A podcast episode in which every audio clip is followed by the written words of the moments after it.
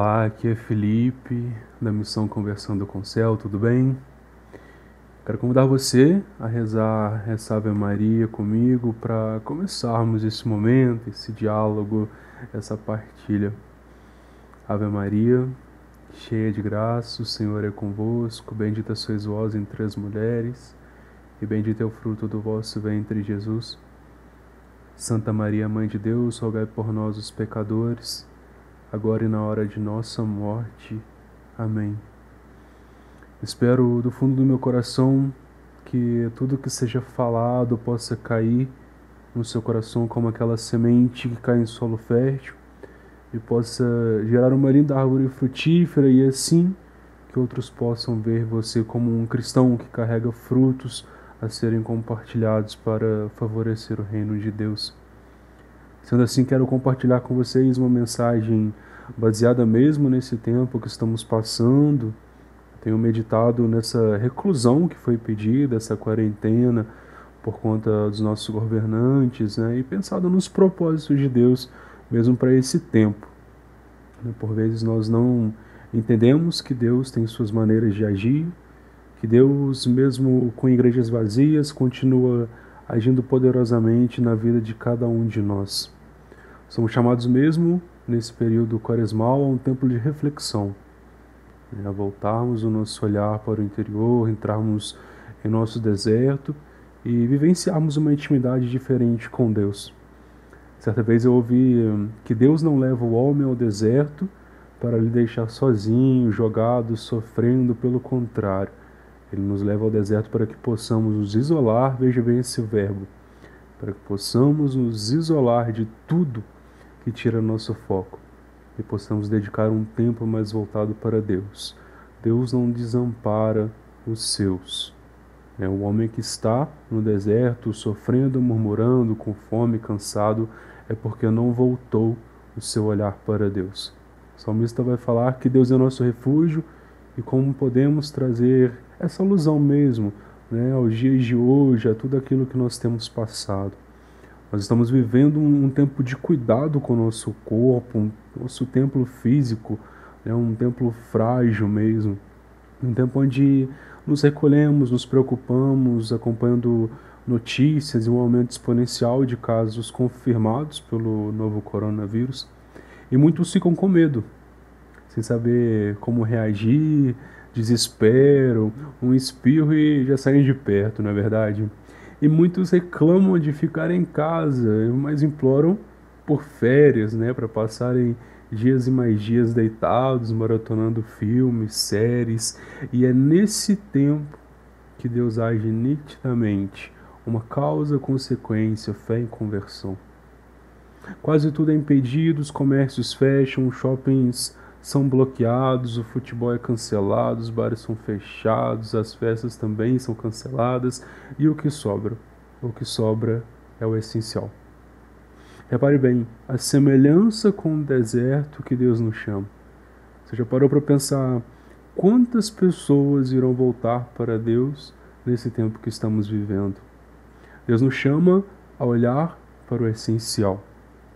Não somos deste mundo, a vida é frágil, e o que verdadeiramente importa, amar a Deus sobre todas as coisas e amar ao próximo como a ti mesmo. Parece algo clichê, nós ouvimos tantas vezes, tantas pessoas falando sobre isso, mas veja, Deus não é a causa desse mal. Deus permite que o mal aconteça para extrair um bem maior. Santo Agostinho, para quem leu, né, até fico com uma indicação, ele explica muito bem isso em seu escrito sobre a natureza do bem, é um dos livros de Santo Agostinho.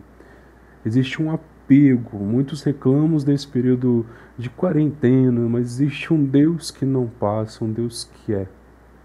Nossos pais vão passar, seus amigos irão passar, seus parentes irão passar.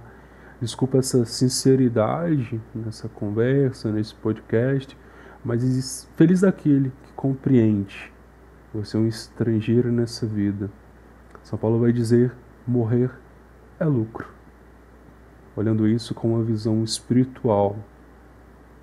Só diz isso que não se apega à própria vida. E o que nós podemos tirar de proveito com isso?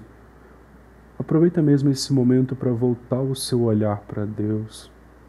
A Deus porque Ele é, é um Deus que não existe apego, e para isso existe uma única exigência: a fé. Fé nesse tempo é confiar nos propósitos de Deus, porque em Deus depositamos a nossa esperança.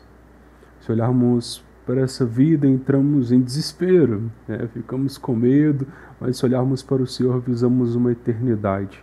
É um convite de Deus a olhar o essencial, a não tirar os olhos de Jesus, aproveitar esse tempo para voltar a orar, voltar a ter uma vida de oração, voltar a interceder, voltar a conversar com Deus e aí sim experimentar a força que vem dele. Cristão iludido é aquele que acredita que não pode sofrer. Quem disse? Quem disse que nós não iríamos sofrer? Deus permite certas situações para provar mesmo a nossa fé. Veja bem, Santa Teresinha morreu aos 24 anos de idade com tuberculose. E nas dores de Santa Teresinha foi onde ela experimentou o melhor de Deus. Não temos uma fé infantilizada, uma fé infantil, incapaz de aguentar as tribulações, né, os sofrimentos. Deus, ele não nos engana. Jesus diz: vocês passarão por tribulações, mas coragem, eu venci o mundo. E o que é coragem? Coragem é ir sem medo. Pedro andou sobre as águas em meio à tribulação, não com as águas calmas. Deus ele procura sempre extrair de nós esta este ir, este dar um passo a mais. Jesus ele já assumiu todas as nossas enfermidades e voltará mesmo para buscar a sua igreja. Então não paralisa. Volte o seu olhar para o imparável e aproveitar esse tempo precioso para mostrarmos a nossa fé dentro das nossas casas, com nossos familiares e quem sabe Deus não extraia da sua fé aquela conversão que você pede há tantos anos. Crê no Senhor e será salvo tu e tua família. De todo o coração, volte o seu olhar para Deus, mostre a sua fé, seja instrumento para a conversão. O medo é imposto, mas aquele que tem Deus não tem medo. Para um pouco, Feche mesmo os seus olhos.